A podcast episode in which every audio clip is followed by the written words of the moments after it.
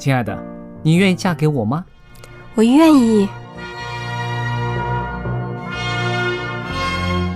老公，我们要有小宝宝了。真的，太好啦！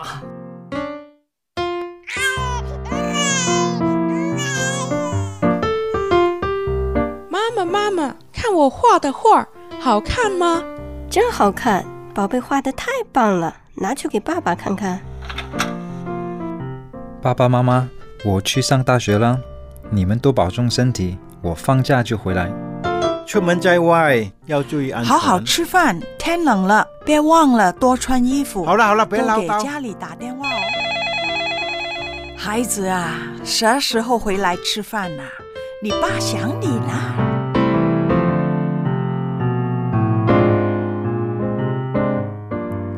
好，明天就回来。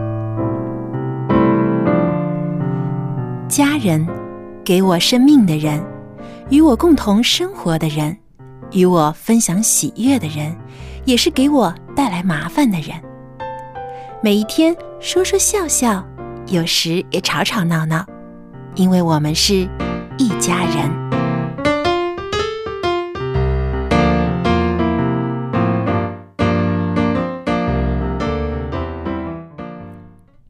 不是一家人，不进一家门。亲爱的听众朋友，欢迎您收听希望福音电台《一家人》节目，我是主持人小杨。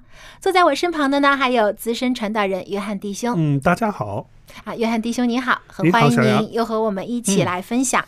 呃，你有没有看到最近有一些现象啊？就是在坐公交车啊，或者是地铁里面啊，嗯经常会发现很小的孩子手里呢也拿着手机或者 iPad 啊在那边玩儿，是是，而他们的家长呢，呃，也是手里拿着手机站在一边、啊，不闻不问。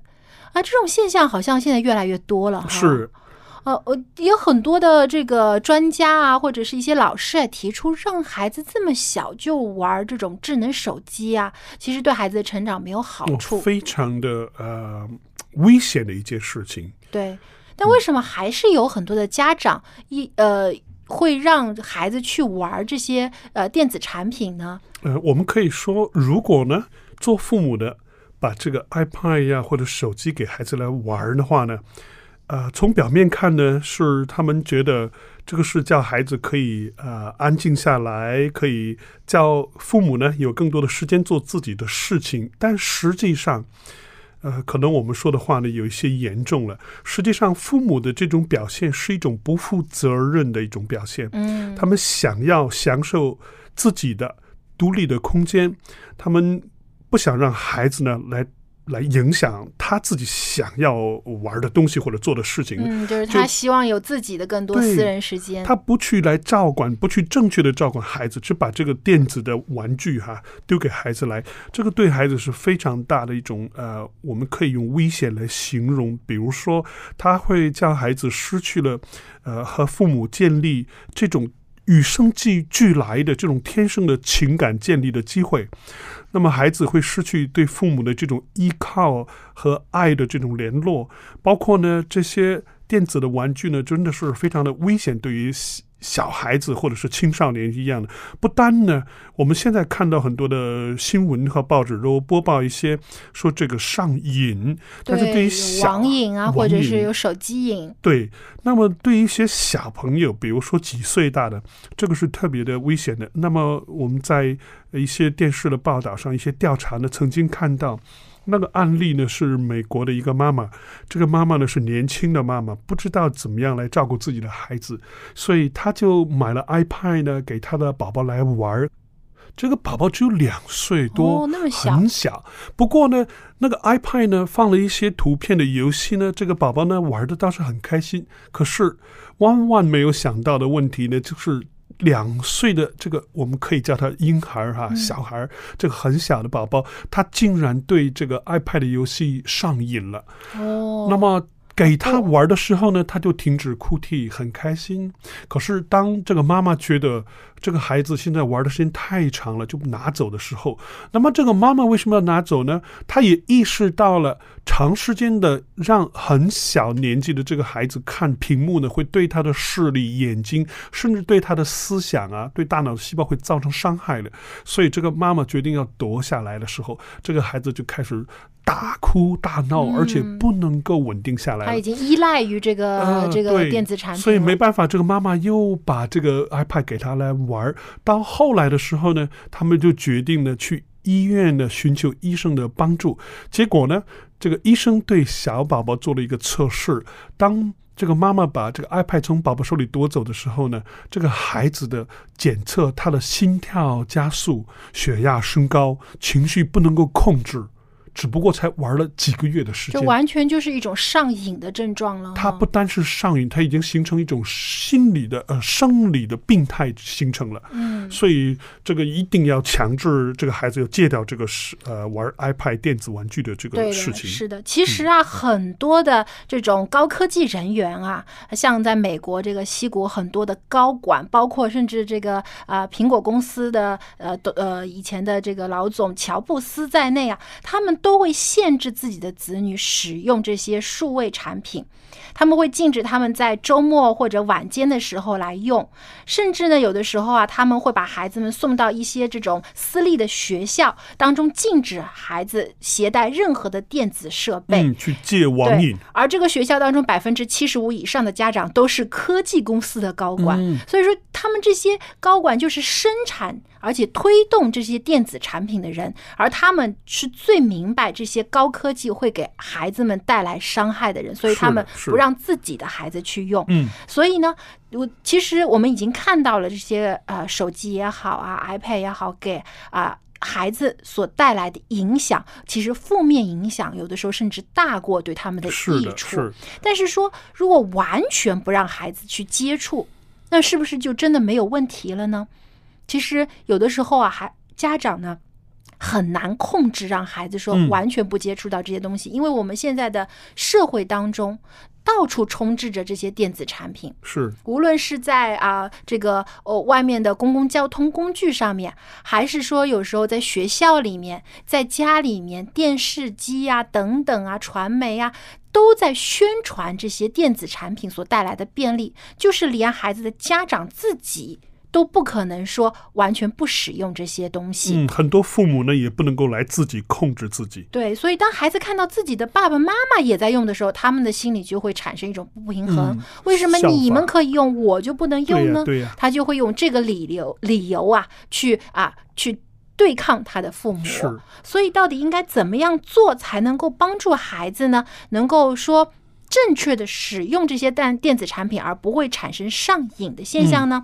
我就在网上看到有一位国外的妈妈，她呢用了一个很特别的方式来帮助自己的孩子戒掉这个电子产品。她的孩子啊，安迪呢也是一个 iPad 控，就是说他这个孩子只有。七岁大，但是呢，就已经玩这个 iPad 啊哦上瘾了，甚至到不喝水、不吃东西、不睡觉的地步。有一次，他甚至在家里玩这个 iPad，啊入迷到自己滚下楼梯都不知道，嗯结果就摔断了一条腿。哇，所以呢，爸爸爸妈妈就发现这个现象实在太严重了，他们要采取措施了。所以有一天啊，在暑假的时候呢，当他孩子起床，就吃完早饭第一件事情呢，就去找这个 iPad 来玩，却发现这个 iPad 上面呢就贴了一个小纸条，上面写着：“妈妈从今天开始要实行 iPad 的新使用法，iPad 已经被上锁了，密码呢每天都更改。”你每天必须做到三件随意所选出的家务，并且按照顺序将家务完成，才能找到密码。这样的新规定会维持一到两个星期，按照情况来调整。如果你不接受，你可以拒绝，但是呢，你的 iPad 将会送给别人。嗯，如果接受的话呢，现在就开始行动。记住，在下午两点之前，你如果还没有找到密码的话，你今天就不能使用 iPad。很聪明的妈妈。结果妈妈呢，就用这个呃 iPad 使用呢，变成一种现实当中的寻宝游戏。嗯，既能让孩子呢去做一些家务，去做一些能够使他力所能及办到的事情，又能够使他呢不用花太多的时间在 iPad 上面。一开始啊，当然他的儿子是不接受的，又气又恼，甚至对着爸爸爸妈妈发脾气了。嗯但是他没办法哦。但是呢，这个父母呢却没有理会，而且他妈妈呢出去去买东西了，不在家，所以呢，这个最后啊，这个小安迪也没有办法，只能照着妈妈说的去做，他就把自己的这个书桌整理干净，然后结果在整理的时候就发现书桌下面呢啊贴了一张纸条，写着：“嗯，你干得很不错，你已经做完一件家务了，现在呢去把地板擦一擦。”所以小安迪呢就拎着水桶啊，又去把地板擦了。结果当擦地板的时候，又发现在这个地板的这个呃台阶下面呢，也有一张纸条，嗯上面写着：“另外一嗯，妈妈看到你很努力了。”加油！现在去把厨房的垃圾倒掉，你就能找到密码了、嗯啊！小安迪很开心啊，他已经完成两个任务了。然后呢，他就赶快冲到厨房把垃圾丢掉。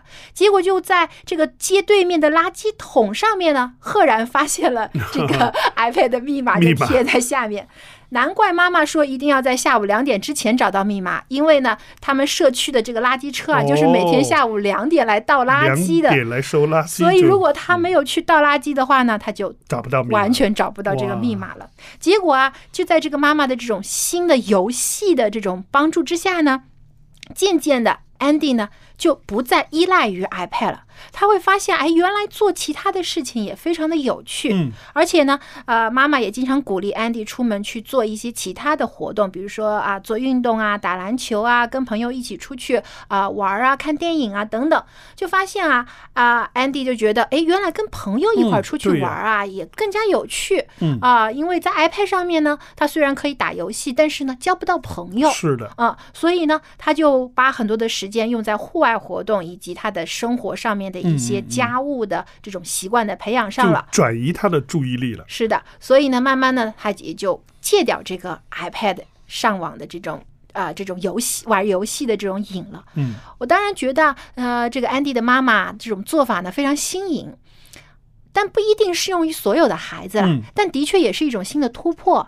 就是说，除除了简单粗暴的说把这些电子产品锁起来或者丢掉，不让孩子接触，或者就是放任让孩子随便去玩儿，呃，觉得这种做法都不是最好的，就是当中都会产生一些不好的影响。是，啊，不如呢用一些呃新奇的方法去转移孩子的注意力，对，让孩子知道哦，原来还有比 iPad 更加有趣的活动我可以参与对呀、啊，有更加健康的啊、这种体育活动啊，嗯或者是社交活动，我可以去啊、去接触。那何必一定要待在家里面对着一个屏幕呢？这个世界不是只有 iPad，对，是的。那么，当然了，我觉得在这个事情当中，我们看到了安迪的妈妈真的用了很多的心思去了解自己的孩子，并且去发现孩子会感兴趣的事情。有的时候，父母为什么觉得孩子戒不了？这个手机啊，或者戒不了这些电子产品呢？很多时候觉得可能父母还不够用心的去观察孩子真正喜欢的东西。是他们可能只是觉得，哦，你这个看太多了，对眼睛不好；你看太多了，这个学习也不好好去做了。只是考虑到这些的呃结果，而没有去注重孩子为什么会被这些东西吸引。嗯，如果当我们知道了原因之后，用其他的方式来转移孩子的注意力的时候呢，可能更好的可以达到戒掉电子产品的这样的一个效果。对，那么除此之外呢，我们也看到，其实还有孩子戒不了这些电子产品的一个很重要的原因，就是他们的父母自己也是电子控啊，就是爸爸妈妈也经常手里拿着个手机或者 iPad 不做父母的。做父母的都不能够来自控哈，不来不能够来正好的呃正常的来管理自己，怎么样去来管理小孩子？对呀、我们说父母是榜样嘛，你要以身作则。则那嗯你一边在教育孩子，你不能玩手机啊，自己却拿着手机玩，孩子就肯定会心理不平衡了。但是大人呢，要戒掉手机啊，跟孩子的这种呃心态又不太一样。为什么现代人戒不了这个电子科技产品呢？并不是因为大成年人缺乏意志力，其实成年人有绝对的能够自控的能力。可以控制好自己的行为的。但是呢，现在有很多的这种电子产品和服务啊，目的就是去抓住我们的注意力。比如说，我们现在很多的这种社交软件上面一直不停的、无限的去出现一些动态的消息，来吸引你去阅读，或者会有一些的推送啊、一些的消息通知啊，所以让人不自觉的就要拿起手机去看。还有呢，有一些的视频网站啊，经常它会自动的播放下一集的视频内容啊，方便一些人喜欢追电视剧啊。结果呢，就导致了我们很难去控制这种使用量。嗯，有的时候我们只是说，哎，我就看一分钟，结果啊，一看，哎，下面一条又有有趣的消息出现了，会有又有一个啊很有兴趣的视频出现了，就不自觉的就拉长了使用的时间。嗯，是。所以啊，我们就想到这些的科技人员啊，他们的工作就是在抓住人的眼球，去打破人的自律能力。所以啊，我们要。对这些的科技人员，相当于是我们的敌人，我们要去对抗他们，有的时候真的是不容易。我们不能够对他们说不，但是我们可以来正确的来控制好自己的有效的这些时间哈。我我知道一个问题就是呢，我们是一个人一部手机，但是广告商、软件公司却有成千上万。他们成千上万的公司就是要研究，想让我们这一个人用我们的手机软件去来浏览他们的公司哈，他们的广告等等。这个我们要清楚，就是你那个广告公司，我是不能够管理你的，但是我有权利做我自己的主。所以我们要应该清楚，不要呢，呃，追求这些。真的是浪费时间上的一些东西，应该能够清楚的知道我们该如何的做一个正常的一个正常人的一个生活状态，千万别在这个手机上面呢这些呃无休止的一些新闻呐，一些什么网站的一些软件的信息上面呢耗掉我们整天的一些有用的宝贵的时间。是的，没错的。那首先要做的第一步呢，就是明确。我使用手机或者电子产品的目的是什么？为什么我要用它？很多人其实呢是为什么觉得手机啊便利？因为它能够帮助我们的工作或者学习更有效率。对，所以当我们在使用的时候呢，只去使用那些能够帮助我们提高效率的一些的软件。比如说有一些的可以啊，这个电邮啊，或者是一些的啊，可以记录笔记啊等等那种提高我们工作效率的软件使用。那么其他一些无关的软件呢，就控制自己不要下载。或者说呢，还有一种方法，有些人啊，就是把这个软件啊放在好几个文件夹里面。嗯，当你要去打开它的时候，你会经过一道又一道的这个啊文件夹的开启。那个时候其实也是对自己的一种提醒，就是说，哎，我是不是真的要用它呢？我是不是现在太要在做浪费时间的事情了呢？这样的话呢，你给自己有一个思考的一个缓冲的时间。对，我们要清楚，就是手机是。我们使用的一种工具，我们不是他们的奴隶。对，我们要拿回这个主控权。对对。还有呢，还有一种方法，就是在语言上对自己的一种暗示。有的人经常会对自己说啊啊，我不能怎么样，我不能怎么怎样，就说我一定要去做一件事，比如说我不能错过这一集的电视剧啊，我不能错过这一条的推送。但实际上呢，我们不是不能，而是我们要说，呃，我。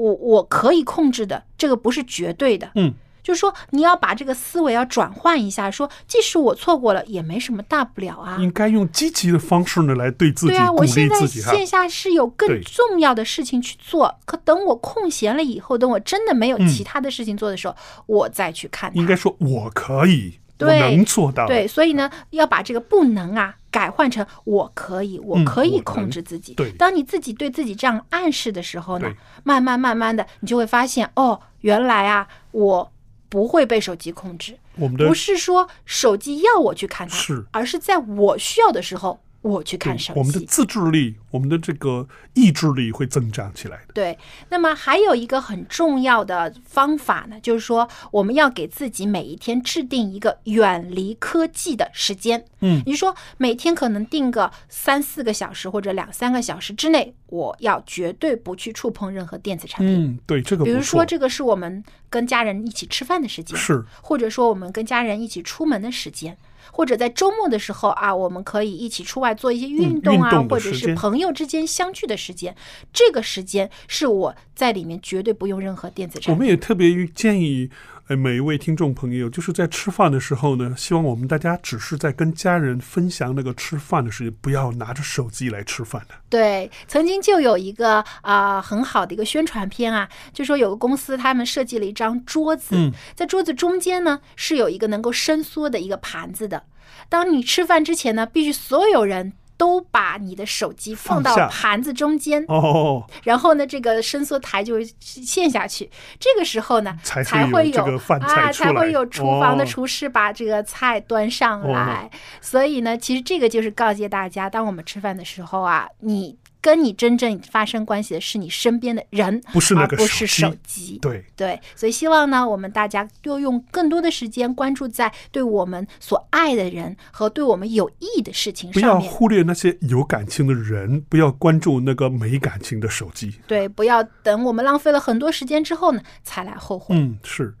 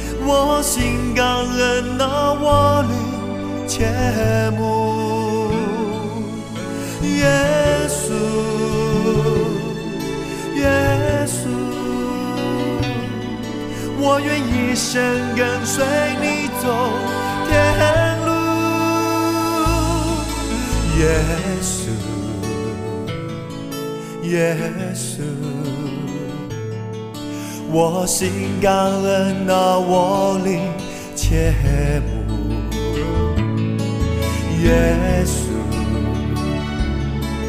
耶稣，我愿一生跟随你走天路。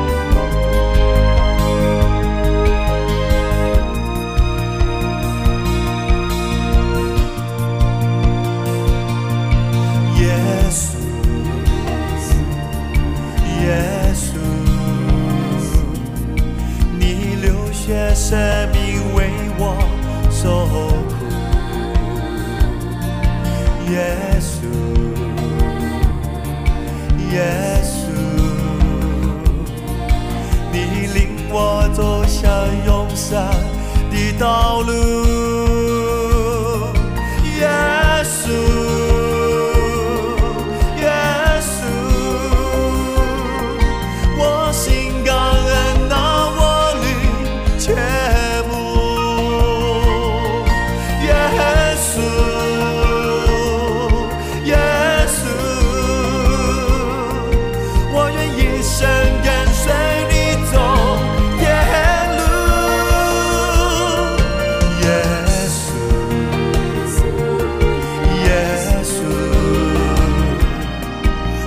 心感恩到我的全部耶稣耶稣我愿一生跟随你走天孩子呢其实一直都是我们非常关注的因为啊我们觉得孩子的成长啊在我们的人生当中啊占了很大的一个阶段。那么刚才我们说了，孩子啊，有的时候不要让他看太多的手机啊，希望呢，呢孩子多一点的其他的活动。那我们发现啊，其实还有一些孩子呢，其实很小的时候就非常懂事。就是大人呢要求他做到的事情呢，他都很好的会去完成。我们觉得，哎，这样的孩子真好啊，他们父母真幸运啊啊，能有这样的宝宝，不哭不闹。但是，是不是真的过早懂事就一定好呢？那是什么原因导致孩子会这么早就呃就成熟呢？我们下面一起来听听春雨的分享。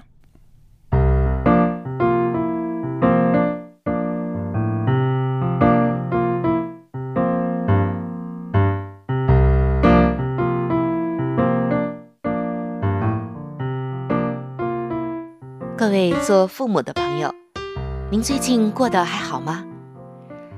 说到我们的孩子，我常常听到有人这样说：“某某孩子很懂事儿。”是的，我们做父母亲的，大概都非常希望自己的孩子越省心越好，越懂事越好。所以，这个懂事在孩子们身上就是一个褒义词了。但是，你是否知道？有一种懂事，它却绝对不是好的，却是对孩子的一种残忍。那么，你可能会觉得奇怪了，这是一种什么样的懂事呢？这种懂事叫做被迫性的懂事。我不知道您的孩子是不是一个非常懂事的孩子呢？如果是，那么首先我要抛给大家一个问题，那就是。哪个孩子甘愿在委屈中懂事呢？你想想看，哪个孩子愿意在委屈当中变得懂事呢？其实没有，都是被迫的。有一位朋友在回顾他的童年的时候，就对我们说了这样一段话。他说：“小的时候，我们家非常的穷，总是穿的破破烂烂的。有一次。”我的父亲和别人聊天，说我不讲究吃，不讲究穿，一心只想着学习。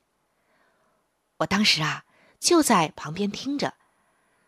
其实除了心酸，我还能做什么呢？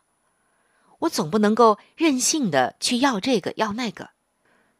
除了懂事，我别无选择。其实这就是穷人的孩子早当家吧。中国的这句古话已经说了很多年：“穷人的孩子早当家。”是的，出身贫寒的孩子，他们从小就有心酸，他们身上就有节俭等等一些宝贵的品质。然而，穷人的孩子却不仅仅只是早当家，他们的懂事包含着心酸和委屈。这个懂事绝对不是快乐的，而是出于很多的无奈。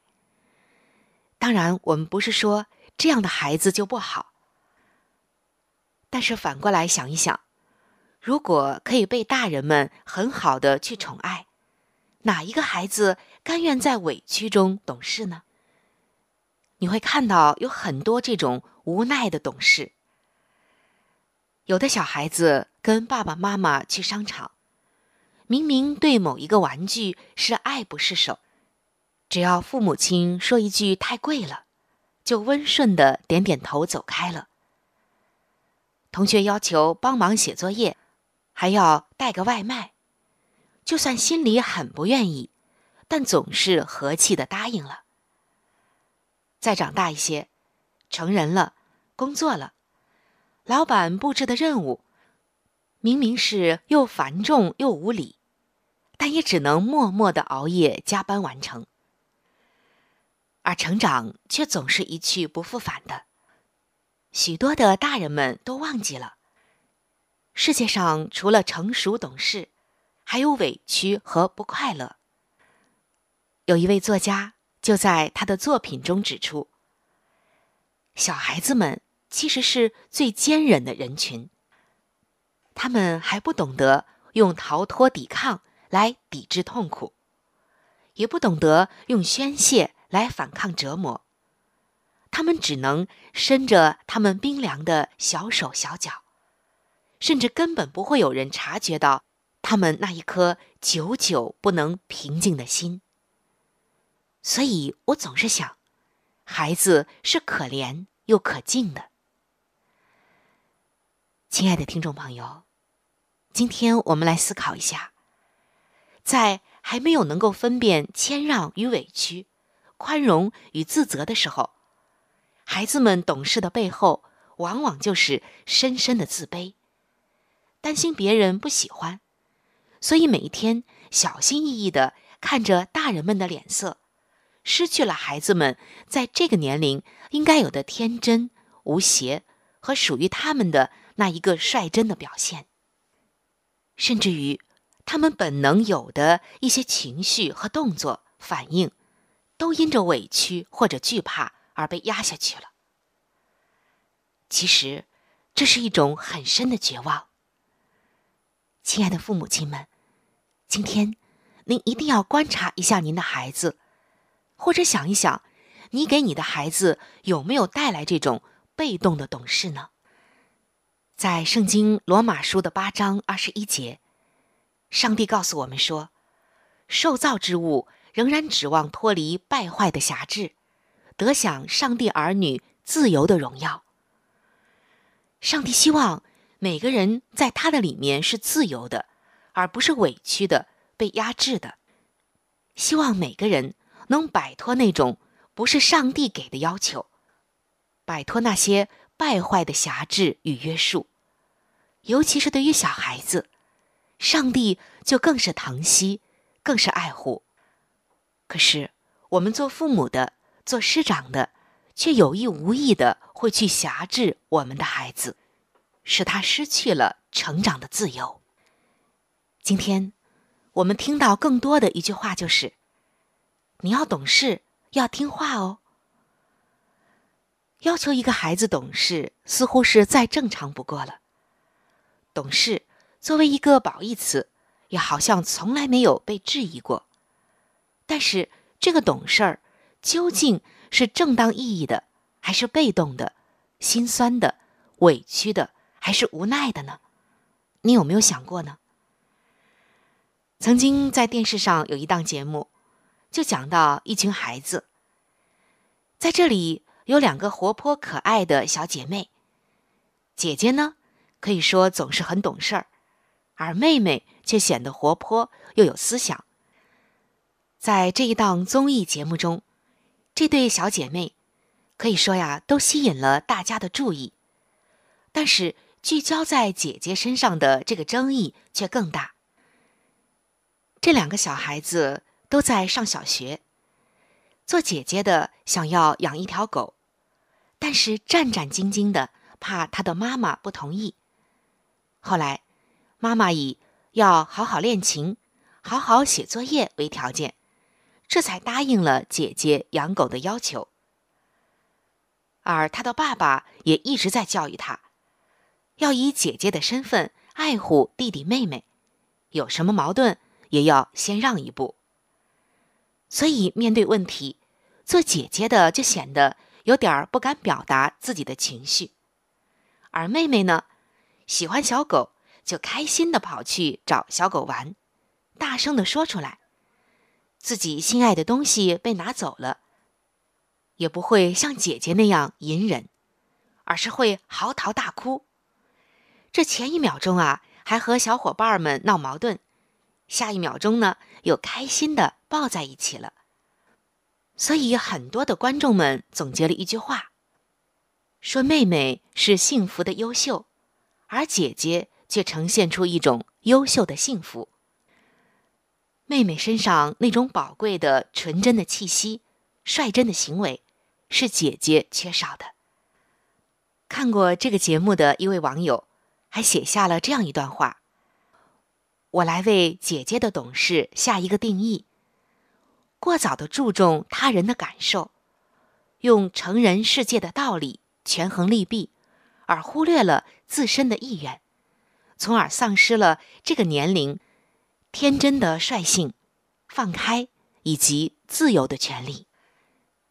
亲爱的听众朋友，尤其是做父母的朋友们，我想我们今天的话题可能啊会有一些争议，但是我们仍然要面对孩子懂事的这个问题，那就是他的懂事究竟是自然而然的、快乐的，帮助他成长的，还是出于一种无奈、出于委屈、出于心酸，或者是父母的压力，并且对他成长不利的一种懂事呢？他是在快乐的懂事下成长，还是在委屈的懂事下沉默呢？圣经罗马书的八章二十一节，上帝说：“受造之物仍然指望脱离败坏的辖制，得享上帝儿女自由的荣耀。”你的孩子在脸上，在身心灵上，有没有获得上帝所给予他的那自由？快乐的荣耀呢？圣经告诉我们，天父的儿子若叫你们得自由，你们就真自由了。主就是那灵，主的灵在哪里，那里就得自由。孩子们懂事当然好，关键是他是自由的懂事呢，还是被辖制的懂事呢？上帝的话语。我们不可以轻忽，否则的话，孩子的懂事会变得沉重。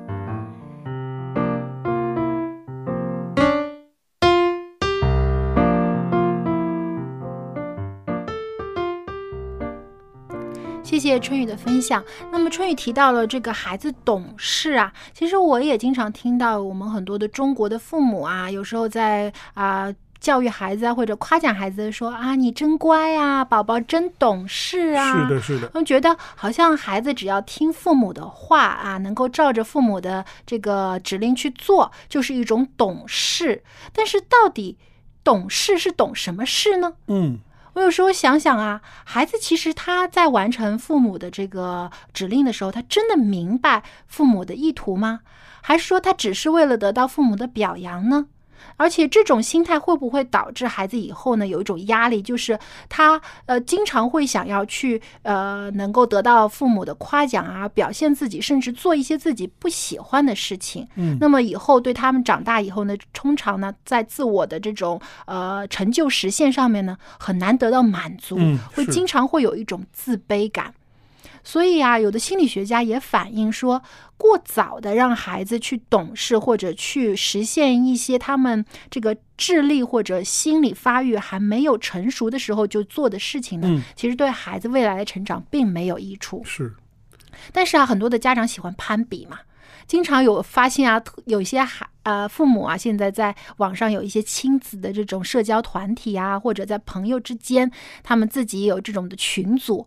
在一起的讨论话题呢，永远都是我自家的孩子怎么样怎么样啊，很多时候就会有一种啊虚荣心啊，想要在别人面前表现我的孩子啊被我教的多好，所以经常就会说我的孩子在家多么懂事啊，多么听话啊啊，来得到别人的羡慕和称赞。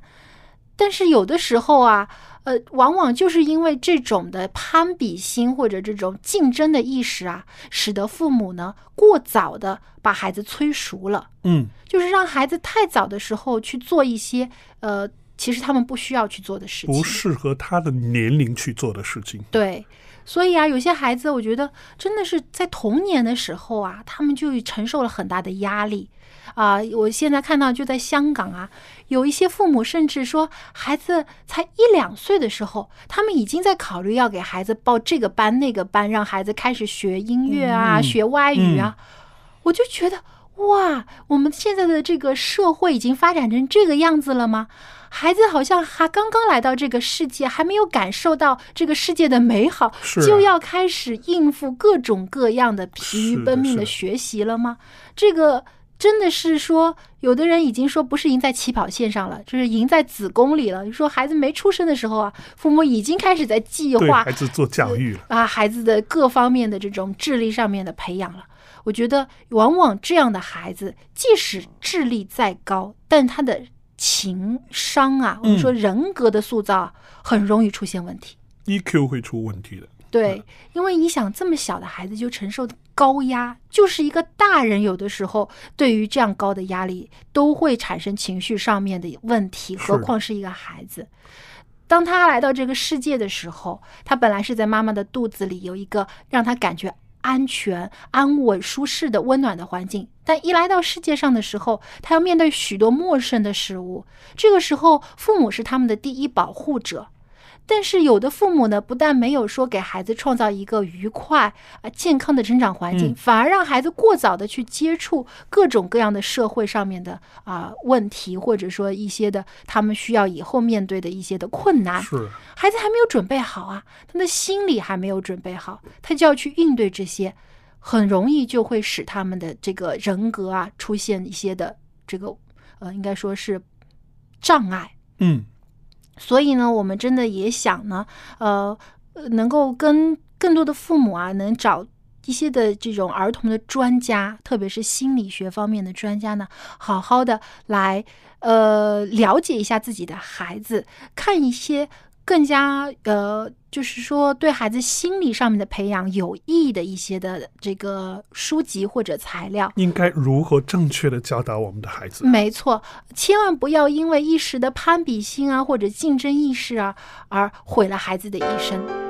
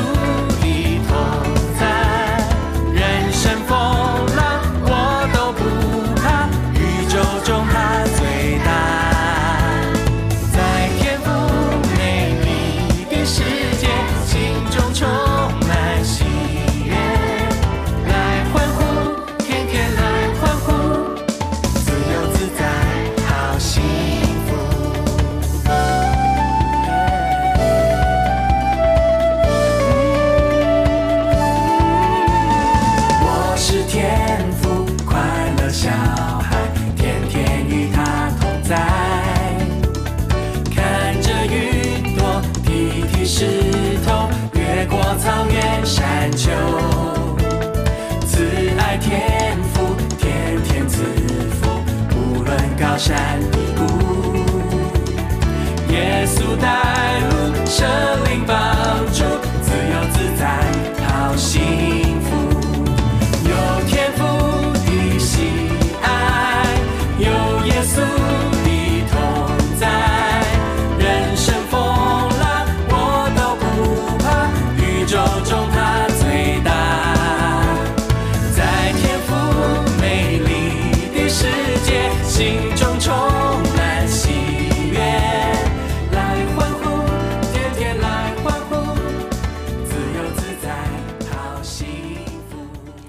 的听众朋友，欢迎您继续收听希望福音电台一家人节目。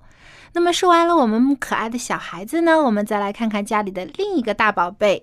家有一老，我们的老人家应该如何使他们在晚年的时候有更加健康、更加愉快的生活环境呢？啊，接下来呢，我们就请到了蔡博士和我们一起聊一聊要预防一些老年疾病的措施。我们一起来听听蔡博士的分享。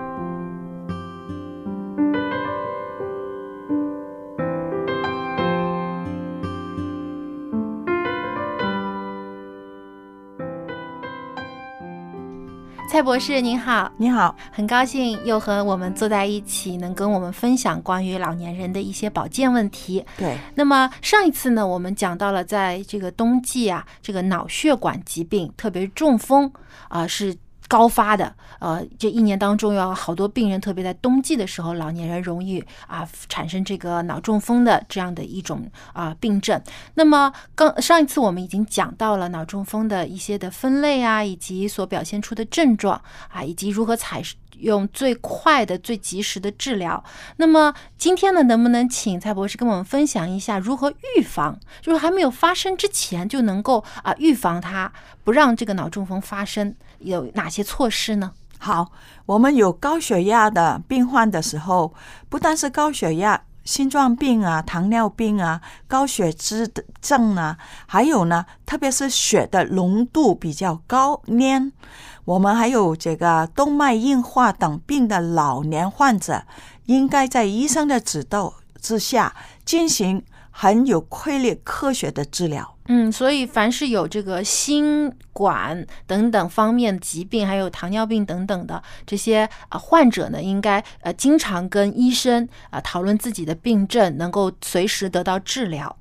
另外，就对有这个脑血管，特别是家庭历史的，他们还有这个肥胖症的人呢，我们就是属于高危的人群。哦，高危的人群，高的人嗯哼，嗯一定就讲到了啊，三到六个月进行健康检查，还有重点观察他的血压、血脂、血糖、血液的流动的变化，还有脑血液的动态的变化，及时给予这个正确的处理。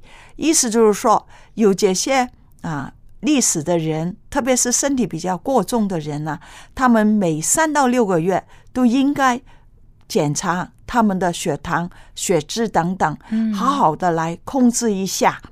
嗯，就定期要去做身体检查。对了，嗯嗯哼，还有了科学的安排他们的平常的生活，我们必须要注意劳逸结合，保持乐观的情绪，还有呢，避免情绪波动啊，比如说生气啊、激动啊、焦虑啊、悲伤啊、恐惧啊，还有一些怕怕的事情。嗯，就是说情绪过于激动，或者是很多负面的情绪啊，会导致这个高血压的产生，也会使得这个脑中风的几率提高哈。不错，所以一定要保持身心愉快。对，嗯嗯哼，喜乐的心就是良药嘛，对对对对嘛，嗯还有改变不良的生活的习惯哦，比如说我们平常的时候要增加一些身体里面的锻炼，爬楼梯啊、散步等等。在冬天的时候一定要注意保暖，避免受凉了。嗯，对，嗯气温的变化也要注意。嗯调整一下我们饮食的结构，我们做到不抽烟、不喝酒啊、还有呢，饮食里面一定要多菜少肉，勤运动。嗯，对对对，因为这个多菜里面就是多吃一些纤维的含量的蔬菜啊、豆产品啊，还有吃那些粗粮等等，可以影响到我们肠道，很快把那些脏的东西可以放出去。如果纤维不够的时候，肉类啊、奶啊、蛋啊吃的太多的时候了，就变成了我们排便不容易。排便越用力的时候，也会影响我们的血压的。嗯，原来是这样。所以那个过分高脂肪啊、高糖分的这些饮食，其实要尽量避免，还是要多吃清淡的，能够啊有多纤维的一些的食物。对，一旦发生这个或者言语不清啊，或者我们讲到一片一侧的肢体有麻木啊，没有力气啊，或者突然间我们的视力下降，发生了很厉害的头疼、头晕等等，要及时到医院去啊看哦。嗯，这些就是已经是有一些中风的这样的症状了对，所以一旦出现这种感觉，哎呀，觉得自己不太舒服的时候，要赶快去医院就医，不要啊、这个忽视这样的一个症状。对，嗯特别是在冬季的时候，我们预防这个脑血管疾病的措施，就是因为脑血管中风、脑脑梗、脑出血，百分之七十以上的脑中风发生都是在冬季的。哦而冬季人们的饮食当中呢，往往是缺乏了那个维生素 C 的新鲜水果啊，还有这些蔬菜啊。嗯因为呢，就是冬天冷嘛，中国人一般来讲呢，都是吃呃吃肉杀羊肉啊、啊，火锅啊那对些，对，太多那些啊、讲到那个肉类了，那么蔬菜水果反而不够。原来维生素 C 还有这个抗氧化物来的，可以减少血中这个纤维蛋白的浓度，哦具有对心脑血管的保护的作用。所以一个人呢，尽量保持每天的蔬菜啊不小于一碗。嗯，维生素满满一碗的蔬菜嗯，嗯，一天不可以小于一碗的，满满一碗的。还有那个维生素 C 了，一定要有适当的啊。维生素 C 多的水果是什么了？所有的橘子类啊，嗯，橘子、橙子啊，啊，这个橙子、橘子，冬天是最多的了。对酸酸甜甜非常好对，吃，嗯哼，嗯呃，我们就讲必须要有这个维 C 来保护。建议这个心脑血管的患者啊，有时候我们用冷水洗脸。为什么用冷水洗脸呢？但是冷水洗脸、温水刷牙、热水泡脚，对身体的健康很有科学的。哦，是嗯这样子，为什么要一定要用冷水洗脸呢？因为用那个冷水洗脸呢，可以令我们的脸部还有鼻腔内的血管收缩，跟它做按摩啊。哦，等这个冷水的刺激消失了之后，这些血管很快迅速的有这个反射的扩张，所以这一张哈一吃的时候，注重了脸部的这个血液的循环，改善了这个局部皮肤组织的营养，大大提高了对这个寒冷的这个适应性。嗯，难怪我听说，就是冬天如果用冷水洗脸啊，就感冒都少了，就是能够提高人体这个对于寒冷的这种抵抗力呢，也增加了自己的免疫力。另外一个呢，用这个啊、冷水啊，它不单是刚才讲到脸部的血液的循环，还改善了我们讲到了大脑了有较强的兴奋的作用嗯，哦，可以使人呢头脑更加清醒了，精神呃振奋了，视力也可以增强，对我们老年人有更大的好处。我们要用温水刷牙，可以避免牙齿受到突然间特别冷、特别热的刺激。哦，对，因为口腔啊、牙齿啊、咽喉啊都有保护的作用。一般来说，刷牙的水温最好在三十五度，最好不要太热。嗯，所以温水比较好对啊对口不用用不要用滚烫的水，不然会烫伤自己的口腔。对呀、嗯因为这个水温呢，因为很多时候我们牙齿可能有敏感，嗯，对那对，常常保护在口腔里面比较温暖的环境，你一下冷的，哎呦，一下就会觉得痛了，是吧？对对对，所以有时候呢，风吹的时候呢，冬天老人家出门呢，也是把口啊呃合的咪咪的，对最好戴个口罩，口罩嗯，不让那个冷空气进来，冷空，气进来可以刺激。嗯，所以我们就讲到这个温水刷牙，嗯。还有呢晚晚上呢睡觉之前呢用这个热水这个泡脚了。哦，用热水泡脚，啊，不但促进血液的循环，还可以增加我们下肢的营养的提供，因为消除疲劳哦，还有助于促进睡眠，防止了我们有脚部的冻疮啊，嗯对对还有这个皮肤的裂开。嗯，所以一定记住是冷水洗脸、温水刷牙、热水泡脚啊，三个不同的部位，三种不同的温度啊。，对，最主要的，我们这个热水泡脚之后，最后一定要用一条干的冷湿的毛巾把它嗯擦一擦，把那个毛孔收回来，就没有哦这样容易感冒。还可以把那些热在身体里面的储存的长一点。嗯，就能够把热度锁在自己身体里面，不要太快的消散掉。，对了，嗯嗯哼。好，我们有心脑血管疾病的患者，不但要注意保暖，老年人还有及时的添加衣物，还有把那个室内的温度也管得很重要。有些老人喜欢穿着很厚的衣服坐在过低的室温里面，嗯这也容易诱发疾病的。对，我知道，因为在北方还好，因为室内都有暖气，但是南方呢就没有这个室内的暖气了。那有些老年人为了省电嘛，不舍得开这个空调，对所以呢就穿很多的衣服，呃，坐在很冷的房间里面。其实这样也是对身体不好。对呀、对呀、因为这样的时候，身体里面长期的哈，这样太多衣服穿的的时候，对你的呼吸、你的行动也不太方便的。因为我们呼吸是很容易啊影响到我们的健康，因为呼吸里面一吸气的时候，你的氧进来了；呼的时候把二氧化碳呼出去。你衣服太多的时候，你连呼吸有时候都会影响到肺部。扩张不好的时候，直接影响我们血液的流通，疾病也会特别快的来到我们的啊、身上了，应该对这样说。所以还是要穿宽松一点的衣服。那么室内呢，最好也有一些的取暖设备。对，嗯哼，还有呢，去做锻炼的时候呢，不要太早去，最好是太阳出来之后。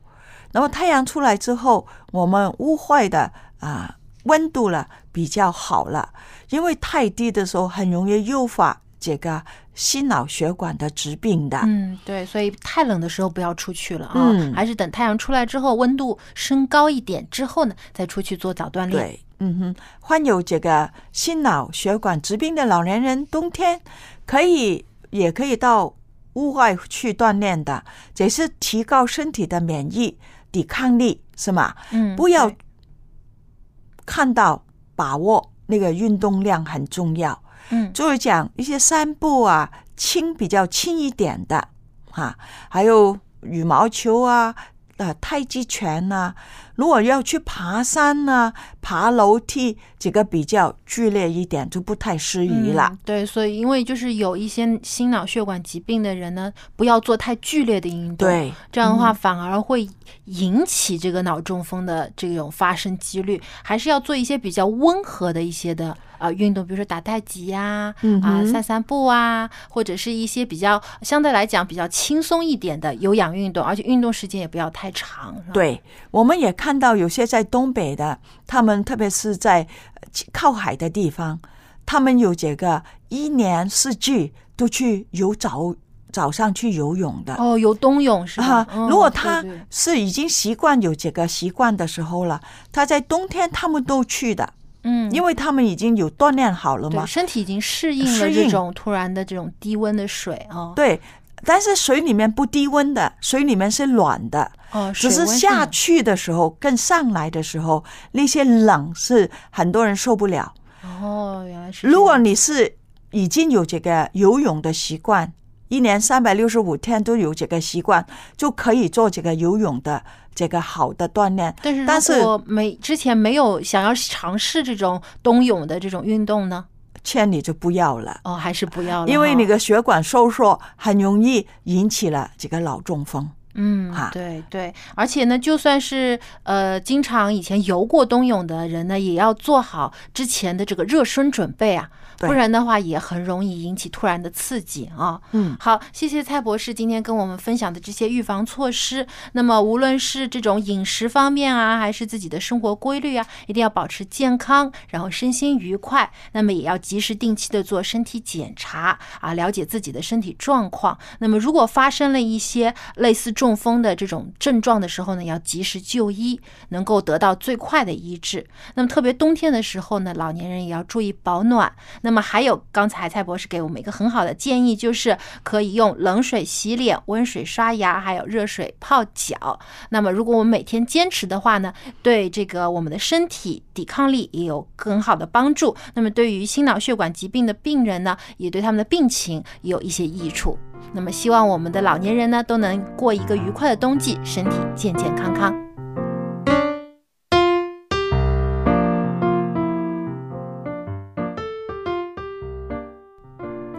由于时间的关系呢，我们今天一家人的节目就接近尾声了。如果您喜欢我们的节目，请来信告诉我们，我们的电邮地址是 l a m b at v o h c 点 c n。那么下期节目我们继续一起来讨论家人的话题，我们下期再见。我们下期见。